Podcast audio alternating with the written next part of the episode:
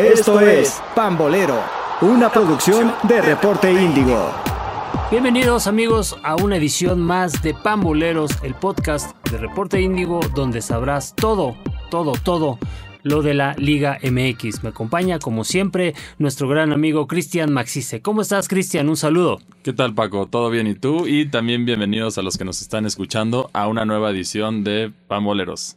Muy bien, pues yo contento, feliz, porque ya empezó la jornada 1 y como se esperaba, con goles. Se nota que el mundial está a la vuelta de la esquina, se nota que todos quieren estar en, en el mundial y vimos, la verdad, muy, muy buenos partidos, ¿no? así es, hubo una enorme cantidad de goles, ya que hasta ahorita solo hubo dos partidos con resultados a cero, de los cuales les voy a hablar, pero la mayoría sí fueron promedios bastante grandes, superando cuatro, cinco goles, incluso hubo uno de siete goles, entonces sí fue una jornada llena de mucha acción. Sí, sí, sí, de mucha acción. ¿Y qué te parece si, si vamos desmenuzándola cronológicamente, no?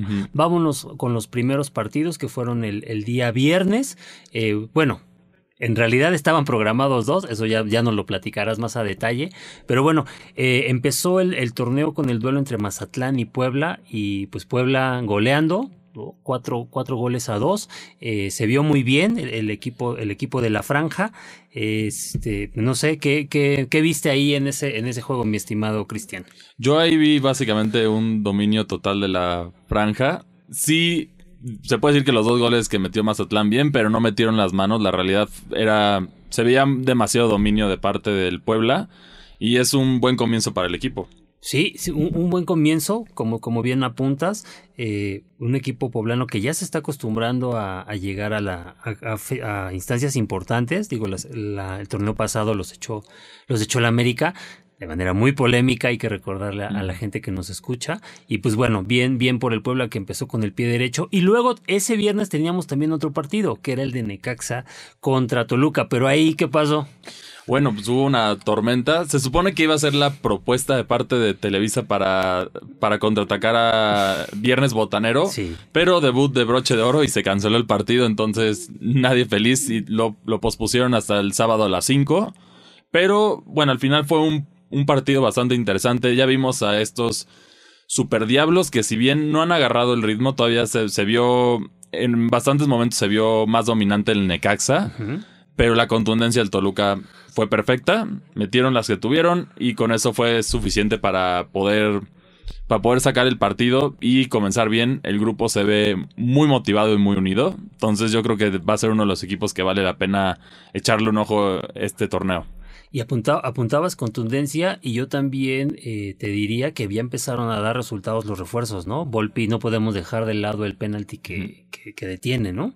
Entonces, eh, creo que sí, Toluca, como bien dices, pues va a, ser un, va a ser un equipo que va a dar de qué hablar, como también desde la jornada 1 empieza a dar de qué hablar el arbitraje y sobre todo en ese partido, ¿no?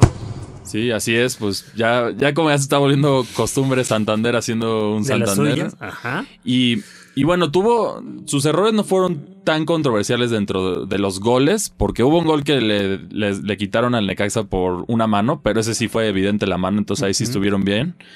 Pero el problema fueron con las tarjetas, como que en ciertos momentos de los dos lados o se veía que sacaban la tarjeta cuando no era. Y también le perdonó la roja a Leo Fernández, que fue el, el anotador de Toluca y el asistente del segundo gol quién sabe si hubiera cambiado el partido con esa expulsión, pero sí, sí dejó mucho que desear su trabajo y también intervino en dos jugadas. No se, no se quitó el balón, entonces también eso, eso siempre molesta a los jugadores y a todos. Entonces, fue un mal comienzo para él.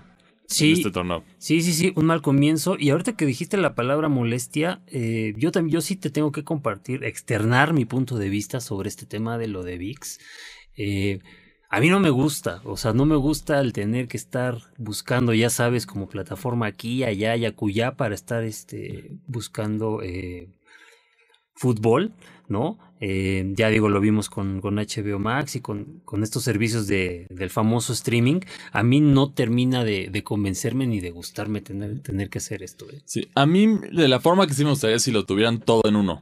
Ese es el, ese es el tema que aquí como los derechos los tienen tantos diferentes grupos, entonces en México es difícil encontrar uno y luego tienes el insulto de, por ejemplo, si, si tienes la, poca fortuna que le vas al Tigres, solo por aficionados. O si le vas a tal equipo, solo por aquí. Entonces hay, varios que están en, televisión abierta, hay otros que son de telepaga y otros de servicio. Entonces, a menos de que en este caso BIS decidiera, saben que si vamos a pagar los derechos para que tengan todos, aunque sean de diferentes, no, no lo veo funcionando y pues, al final o los van a mandar de nuevo aficionados que a nadie le gusta porque si de por sí, si algunos ya pagan Sky o otros servicios y luego no te incluye eso, sí es muy molesto que, que hagan eso en mi opinión. Sí, y Digo, se, se, valen, ya sabes, ¿no? De, de, la pasión que a veces tiene, que tiene la gente, pero por ejemplo, ¿no? Me imagino a, una persona que, que en este caso no le va a Toluca o que le va, le va a Necaxa, tener que pagar nada más un... Bueno, ahorita está de forma gratuita, pero hay que ver si, si va a seguir así o si realmente va, va, a empezar como todas las demás, ¿no? Ya sabes que te dan el bocadito, lo pruebas, te gusta y bueno, ahora ya te viene el, el cobro, ¿no? sí, así, así empezó con aficionados, lo vimos. Claro, totalmente. Y, pero la, la, solución sí sería que, por ejemplo, lo hemos visto en deportes americanos, la, NFL tiene su propio servicio que tú pagas y te incluye todos los partidos. Claro. Tienes varias diferentes ligas en Estados Unidos que hacen esto de manera correcta ya que solo pagas y ya tienes todo. Ya no te tienes que preocupar de dónde encontrarlo. Aquí el único problema que sí me preocupa específicamente con esto es que es por internet. Entonces, si no tienes buen internet, también vas a sufrir, vas a sufrir. o si, si tú decías, ah, me voy a ir a este restaurante para ver el partido y resulta que ellos no tienen buen internet, ya valiste. Entonces, eso también no me deja contento a mí. Sí, no, y cómo vas a estar contento, pues si tú eres este fan de, fan de los super diablos. Ya, tú fuiste el primero que lo dijo, jornada uno, vamos a ver hasta dónde llegan, ¿eh? Sí, empezaron bien, fue buen trabajo de, de, Nacho, él lo destacó que todavía falta trabajar porque ciertos de los refuerzos llegaron un poco tarde, pero se tienen que acoplar. Y, van a tener varios retos en las próximas jornadas que van contra el campeón, van contra el América, entonces sí, sí van a tener un comienzo de, temporada bastante difícil, pero aquí se va a demostrar de qué está hecho el Toluca. Muy bien, muy bien, mi querido Cristian. Eh, ¿Qué te parece si ahora vamos a platicar de lo que fue la, la jornada sabatina, donde aparecieron tres, este, tres grandes, ¿no? Y donde de esos tres grandes, pues solamente fue, fue Cruz Azul el que destacó. Los otros dos partidos, tanto Chivas, Juárez quedaron 0-0, como América contra el bicampeón Atlas también quedó 0-0. Eh, yo vi un, un Cruz Azul que, bueno, hay que tener cuidado con ellos, ¿eh? O sea, Cruz Azul, todo mundo lo desechó, todo mundo lo ha desdeñado porque no trae refuerzos. Eh, se vio bastante, bastante bien en, en, en, Monterrey. Y fíjate que ganarle a Tigres en el volcán, pues no es nada, no es nada fácil. Y Cruz Azul ya lo ha hecho. Digo, hay que recordar que lo hizo en la liguilla, les, le faltó un gol. Y hoy otra vez lo vuelven a, lo, lo volvieron a hacer. Eh, y el partido estuvo eh, reñido, pero más porque Cruz Azul quiso, ¿no? Sí, Cruz Azul se equivocó, tuvo errores muy infantiles. Y la verdad, Tigres sí se vio muy gris. Esto también es otro aspecto que vale la pena reconocer, porque no metió las manos. Al final, el que le dio la oportunidad de a lo mejor rescatar un, un, empate fue Cruz Azul, pero Tigres no metió las manos, Cruz Azul se vio bien. Sí tiene que hacer esos ajustes defensivos porque esos errores, si lo sigue haciendo, le van a costar, ya sea en la liguilla o después. No tienen que corregir eso, pero em, empezó con broche de oro el Cruz Azul con este campeón de campeones y ahora ganando la Tigres en, de visitante. Entonces sí es pinta para buenas cosas el Cruz Azul. Por otra parte, también tuvimos a los, a los dos equipos más grandes de México, que fue el caso de Chivas contra Juárez, que un partido bastante aburrido. Sí. Hubo, hubo dos goles que le anularon a, Chivas de manera correcta, entonces no hubo controversia arbitral ahí, pero sí, no, ninguno de los dos metió la mano en ese partido. Y el otro fue el América contra el bicampeón que sí hubo, hubo intentos de meter gol de ambas partes. Fue un partido entretenido a pesar de que se quedó en ceros. Sí, sí, pero hubo, hubo buenos detalles, ¿no? Sí, hubo buenos detalles. Yo te diría que América eh, se vio mejor en la primera parte, ¿no? O sea, América tuvo más, eh, hizo más, ¿no? Por el gol. Sin embargo, el Atlas fue el que estuvo más cerca de anotar. Hay por ahí un, un poste, ¿no? En, que, hubo en un disparo de un jugador de los rojinegros y después una gran desviada de Memo Ochoa a un tiro de, de Quiñones. A mí sí me gustaría, eh, si me lo permites, regresarme un poquitito al partido de Cruz Azul y sobre todo porque tendríamos que destacar eh, lo que hizo Uriel Antuna, ¿no? O sea, dos asistencias, a él le cometen el penalti y ese que es lo que te digo, o sea, es el tipo de o es él es uno de esos jugadores que estaría buscando este alzar la mano, ¿no? En algún momento para pues, ser visto por el por Tata Martino. Sí, y también para tragedia de otro jugador que también estaba buscando irse a la selección de Alan Mozo que claro, fue banca. Claro. Chivas Chivas qué está haciendo? Está gastando dineral por jugadores y para mandarlos a la banca o sea, esa decisión de Chivas muy cuestionable de mi parte y también no creo que él esté nada contento por esta decisión porque posiblemente le pueda afectar su pase al mundial si es que lo hubiera logrado en Pero No, no fue por algún tema, eh, ya sabes, de lesión o algún tema así. Eh? Cisneros le ganó el puesto, es lo que es, lo que se dice por ahí. Entonces, eso sí me, me brincó a mí mucho.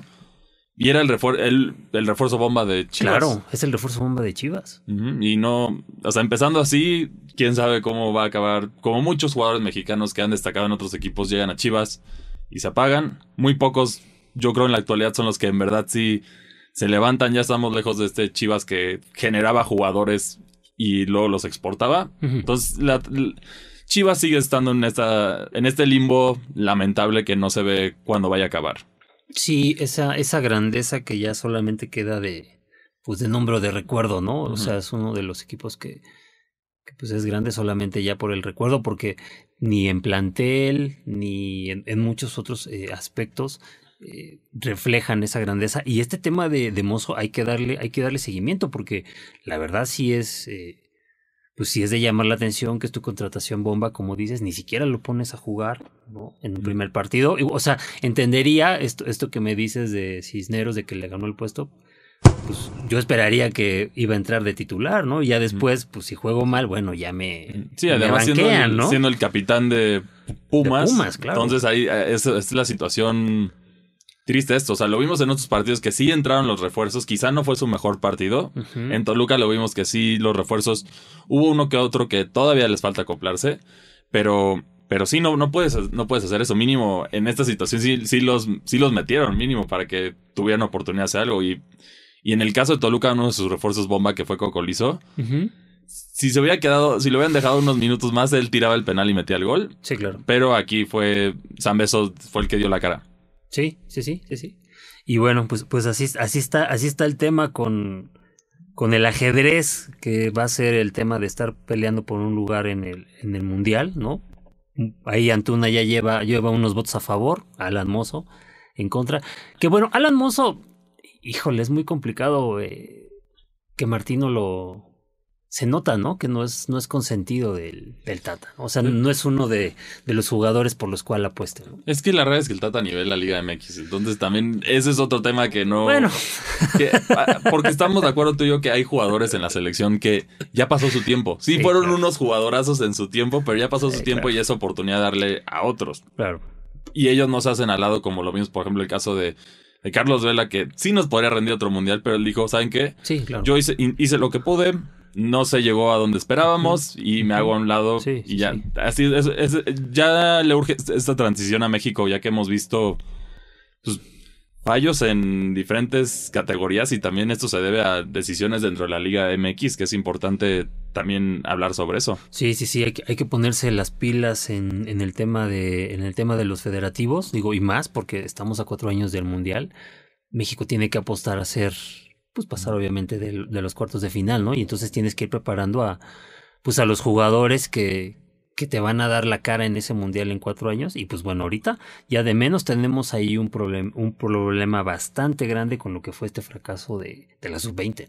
Sí, sí, sí, está. Fue bastante triste que no, no metió en la. No, no, no metió en las manos. O sea, no, al final nos quedamos sin Olimpiadas, nos quedamos sin Mundial. Entonces, sí, sí es una situación preocupante que yo creo que también se debe a la decisión de los extranjeros, que es muy controversial, pero no podemos hacer nada hasta que decidan cambiarlo, cuando yo creo que ya sea demasiado tarde y vean las consecuencias de esto. Pero sí es necesitan darle apoyo a los jugadores mexicanos también. No, pues cuando, cuando te, vas a dar cuenta cuando te, eh, te quedes fuera de, de, un mundial, ¿eh? Y fíjate que estamos en una de las zonas más eh, con, con menor nivel, ¿no? O sea, por eso México es invitado, ha sido a los mundiales, eso también es una realidad. O sea, el tema, pero el, día que, que México quede fuera de alguna justa verdaderamente importante, ahí es donde va a haber este replanteamiento de decir, bueno, eh, porque por ejemplo, ahorita yo te digo, dime un jugador, un 9, por ejemplo, un delantero, ¿no? Un mexicano. No, no, ahorita que la esté rompiendo no hay ninguno. No hay ninguno, o sea, estamos hablando de puros jugadores extranjeros que son los... Eh, y así en varias posiciones, ¿no? Sí, no, y, y también de los pocos que están destacando jóvenes mexicanos, también eso es algo preocupante ahorita. O sea, en, Europa hay pocos que en verdad están destacando, hay otros que o están de banca o no han jugado, o ya se quieren regresar a, México. Entonces sí, sí es una situación trágica, que yo también creo que un, un problema que se tiene, se tiene que arreglar es el precio que le ponen los federativos en México, los dueños de los equipos a los jugadores. Ese es el contraste que lo hemos visto con Estados Unidos. Estados Unidos hasta les paga para que se los lleven y los formen allá los jugadores. Aquí en México ya los quieren vender como si fueran chavos brasileños de mucho talento o algo así, tienen que bajarles el precio también para, para que se puedan ir a Europa y crecer allá. Porque claramente la formación en México se está quedando corta. Sí, Sí, sí, sí, se, está quedando corta y bueno, es un, es un tema que da para, que da para mucho, que ya, ya nos desviamos un poquito, pero bueno, eh, lo estaremos retomando cada pues, semana a semana porque sí, sí, es, sí es interesante, o sea, sí es importante y qué te parece si, si a partir de, ahora vamos viendo quién es el jugador mexicano de la destacado, ¿no? De, la jornada y sobre eso vamos viendo, eh, pues obviamente le, echamos la mano al Tata, ¿no? Ya que el él la Liga Mexicana decide, oye, ¿sabes qué? Está este jugador o está este otro jugador. Pero bueno, vámonos ahora con la, con la jornada dominical de lo que fue la, la primera fecha. Eh, fueron tres partidos. Pumas contra Cholos. Eh, Pumas decepcionó para mí. ¿no? Pues empate a 1-1. San Luis pierde contra, contra el León en, su casa y Santos Monterrey en un muy buen partido, sino yo, yo diría que el mejor partido de la, de la jornada, le saca el resultado a, a Monterrey que iba ganando 2-0. Sí, siete goles, nada más. 4-3 quedó el partido, sí, sí, sí. Y, y sí, todo estuvo bien en, en, esta, en este cierre de jornada. Lo único que nos dejó a nosotros un poquito movidos fue el último penal que le dieron a Santos, que sí, sí fue un poco controversial. es controversial, mucho controversial. Bueno, para mí, eh, yo vi algunas reacciones en, ya sabes, en las redes sociales de algunos exárbitros, en específico de Felipe Ramos Ruizo, diciendo que se lo inventó totalmente, ¿no? Y ya sabes, este, toda la gente o mucha, mucha de, de los aficionados pues ya tirándole al Santos, ¿no? Por pertenecer a cierto grupo eh, empresarial que ahora está de moda, que ya es el, el nuevo, eh, el nuevo mandamás, ¿no? Así es, con dos, con un bicampeonato y otro campeonato para Santos. No les vamos a decir quién es, ustedes adivinen quién es. Sí, pero sí, su, han, estado envueltos en mucha controversia, específicamente también por hay ciertos parentescos entre directivos de la federación y de sus equipos. Eh, ahí es más hacia el otro, pero, pero sí son, hasta parece cínico, ¿no? En, algunos momentos yo lo veo y sí parece cínico. Obviamente puede ser un error arbitral también. Sí, claro. Pero el hecho de que ya se están dando estos er, errores arbitrales ahora mucho con estos equipos, te, te hace, te da un mal sabor de boca. Es como lo mismo que vimos, por ejemplo, cuando Chivas fue campeón con, con Santander, que también hubo muchas controversias, lamentablemente así es el fútbol mexicano. Sí, sí, sí, sí, así, así es el fútbol mexicano y bueno, eh, es un tema que también, como vamos a hablar de, de, los jugadores mexicanos que tengan destacados, ¿no? Que tengan buen papel, vamos a hablar y vamos a seguir poniendo eh, los puntos sobre las IES, sobre el tema del arbitraje, ¿no? Que digo, ya cambió, hay que recordarle a la gente que ya no está Arturo Bricio en la comisión de arbitraje, ahora es este Armando Archundia. Y bueno, este tema también tiene que mejorar, ¿no? Porque el, el, VAR tampoco les puede estar haciendo la chamba a los, a los silbantes. Y bueno, el VAR también tiene que mejorar porque hay muchas jugadas que no sabes, no hay un criterio, ¿no? O sea, un día te lo marcan penalti y al, en el otro, el mismo partido te lo marca. Bueno, en el mismo partido no hay el mismo criterio, ¿no? Sí, y lo vimos alrededor de algunos partidos, ya lo hemos visto. No saben que cuando marcas un penal, cuando no, cuando es mano, cuando no o sea, depende, tiene, tiene, tiene esos temas que sí es, sí es frustrante verlo y sí tienen que corregirlo porque si no también luego eventualmente los, el arbitraje no se va a quedar sin mundial, ya no va a haber árbitros mexicanos en el mundial seguramente en un futuro si, si, si, sigue este ritmo. Ahorita todavía llegaron a ver uno que otro, pero posiblemente en un futuro ya quién sabe. Sí, dime por ejemplo ahorita un, un árbitro mexicano que esté bien no, yo, yo, no veo ninguno. Yo no recuerdo. Yo no veo, ¿eh? O sea, uno que tú me digas así de. Ah, constante y. ¿Ahorita? Sí, no, yo creo que desde. A lo mejor desde Archundia no, no hay uno tan mm. constante. O sea, se hablaba, de, de, Ramos, ¿no? De César Ramos, pero también ya van como dos, tres años que... Tiene errores, tiene errores, tiene errores. El tipo se vino abajo y... este Y pues no, no, hay, no hay ahí un árbitro que, que ponga autoridad, que ponga jerarquía, que sobre todo eh, ponga el criterio, ¿no? Para, para tomar ciertas decisiones. Y luego el, trato tan a diferentes jugadores. Claro. O sea, ah, bueno, ese, es otro tema, sí. Sí, que lo hemos visto, por ejemplo, tienes los famosísimos intocables que según ya van a cambiar ciertas reglas para, para que dejen de hacer sus cosas. Por ejemplo, en, el caso directo, si sería Nahuel Guzmán con el tiempo según eso ya van a sacar tarjetas y todo esto por comer ese tiempo. Vamos a ver si en verdad lo implementan o nada más se queda en letra. Pero hay ciertos jugadores que si, si otro jugador gritara o le hablara a los árbitros como ellos les hablan, sería una roja, les los mandarían a la regadera.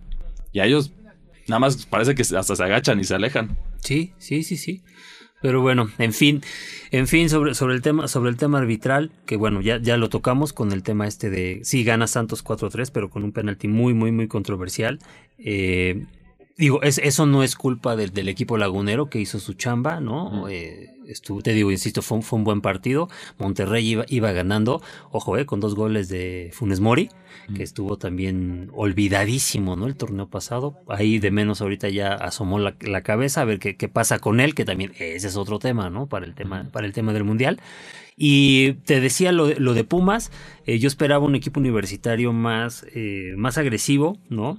Eh, y lo, lo, reconoció también Lilini, es un mal resultado para, para el equipo de, del Pedregal. Es cierto, todavía no, con, no, no, no, jugó Salvio, no Eduardo Salvio, quien es el, es el gran estrella, va a ser la nueva gran figura de, de los Pumas.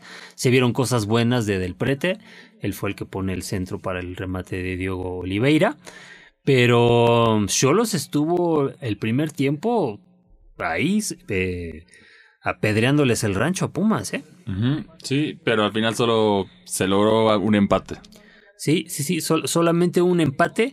Y bueno, de León y San Luis, pues vaya, el León empieza, empieza bien después de lo que fue una desastrosa campaña la, temporada pasada. Es otro, es otro de los equipos que hay que, que hay que seguir porque pues obviamente por tradición y por, por muchas otras cosas, el León es, es uno de los equipos que, que le dan sabor a la, a la Liga Mexicana, ¿no? Y bueno, para cerrar vamos a repasar cómo quedó la, la tabla al final de, de, la jornada. Tenemos de superlíder a Puebla, seguido por Toluca, seguido por Santos, Cruz Azul, León, Cholos, Pumas, América, Atlas, Chivas y Juárez. Esos son los que los que sumaron puntos mínimo. Todavía nos falta el partido de Pachuca contra Querétaro, que nosotros apostamos a que Pachuca, va a ganar, de acuerdo a lo que demostró durante el torneo pasado. Sí, sí, sí, Pachuca tiene que... Tiene que ganar. Tiene que ganar. Y bueno, básicamente aquí lo que definió los puestos simplemente fueron la gran cantidad de goles a favor que hubo, que en este caso Puebla fue el que salió adelante con esto. Sí, sí, sí, con más dos, ¿no? Sí, fueron más dos. Y cuatro goles. Sí, Toluca lo tan con la misma, el más dos, pero solo con tres goles. Con tres goles. Sí, sí, sí. Eh, ahorita, pues bueno, tenemos al Puebla. Digo esto de. Esto se va, se va a ir, se va a ir moviendo. ¿no? Empezamos con. Pues por tema estadístico, hay que decirlo. El, Puebla en este momento es el, es el líder. Y bueno, ¿qué te parece si para, para cerrar esta, esta edición platicamos un poquito o analizamos ahí? Los me das tus gallos, ajá, para ver la jornada que viene, ¿no? La jornada 2 que empieza el próximo viernes, ¿no? Con Mazatlán eh, ante Tigres. Ahí yo creo que sí va a ser Tigres. Tigres va a ganar. Sí, Tigres definitivamente va a ganar. Mazatlán no se le ven ni pies ni cabeza. La es la verdad. Puebla Santos Laguna va a ser un partido interesante. Sí. Quizá no son dos equipos de nombre tan vistoso. Claro. Pero los dos jugaron bien y metieron muchos goles. Entonces va a ser un. Yo creo que va a ser un partido aguerrillo. Yo creo que Santos sí va, va, a sacar la diferencia, pero como por un gol. O sea, va a ser un partido muy cerrado. yo, yo me voy con los Larca Boys otra vez. O sea, yo, yo creo que el, Puebla va a empezar eh, muy bien, como la temporada pasada. O sea, yo creo vaticino otro triunfo del Puebla. Luego los Solos contra Juárez. Next. Sí, por decir, yo, me voy por un empate. Un empate. Sí, dejémoslo en un empate.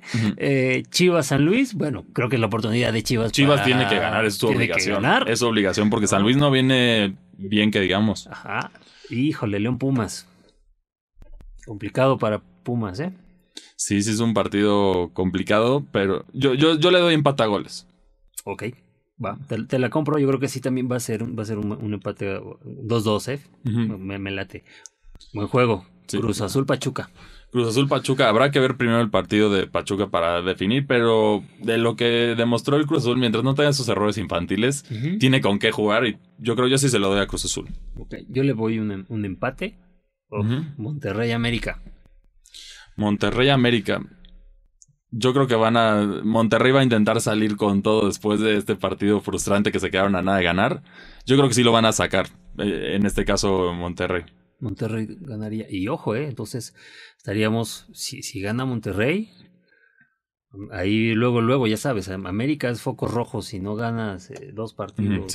En dos partidos, entonces ahí, América. Sí, o sea, los dos tienen obligación ¿eh? por su presupuesto, por su nómina, por todo esto, tienen obligación de ganar. Entonces va a ser, yo creo que va a ser el partido, uno de los partidos más llamativos de la, de la jornada. Sí.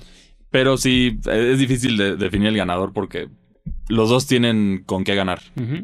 Y pues bueno, ya el, cerramos el domingo 10 de, 10 de julio con el Toluca contra el Atlas. Buen partido, ese va a ser buen partido. Luego, luego le llega la prueba importante a, tus diablos.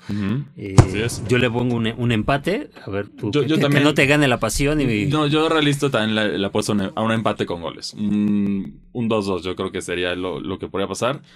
Si es que salió como Toluca salió en esta, en esta jornada, tienen que tener cuidado por esos, esos detallitos defensivos que sí tienen que trabajar, porque en algunos momentos Necaxa sí, sí, sí tuvo la oportunidad de meter un par de goles. Y la diferencia es que aquí Quiñones sí no te perdona, entonces tienen que tener cuidado con esto, pero yo sí le, doy el empate. Y tenemos un cierre de Querétaro-Necaxa. Mm, pues empate, ¿no? Yo también le doy un empate. Sí, sí, sí, un, empatito y ya con eso... Eh, yo ya los anoté, ¿eh? estaremos hablando la, próxima eh, semana a ver quién, cómo, cómo nos fue con estos, con estos resultados. Eh, ¿Algo más que quieras agregar, Cristian? Mm, pues muchas gracias por, por el tiempo y aquí ya saben que toda la información que nos, que nos quieran preguntar o, sus opiniones nos las pueden compartir a través de las redes de Reporte Índigo. Y bueno, muchas gracias por, por acompañarnos. Sí, sí, sí. Gracias a, ustedes que son los que hacen posible eh, este, tipo de, espacios, ¿no? Eh, pues bueno, no hay nada más que agregar. Nos despedimos. Se despide Francisco Sánchez. Y Cristian Maxice. Hasta la próxima. Sigan Pamboleros. Escuchaste Pambolero, una producción de Reporte Índigo.